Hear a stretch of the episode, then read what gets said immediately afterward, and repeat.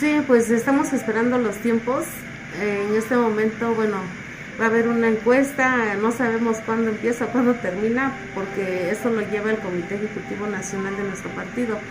Entonces, este, hay una encuesta, la semana pasada ya se definieron cuatro nombres, dos hombres, dos mujeres, y quien defina la encuesta, porque también, bueno, van a entrar este, dos personas más que son eh, externos, son externos, este, quizás en esta semana, unos días, pues ya a lo mejor vamos a saber quiénes son los que se van a agregar a esta encuesta. Y quien salga triunfante en la encuesta, pues es a quien vamos a apoyar. Aquí este, pues nosotros somos neutros, porque así, así lo hemos, lo hemos hecho durante ya varios años en, en el movimiento de, de, apoyar a quien, quien salga ganador.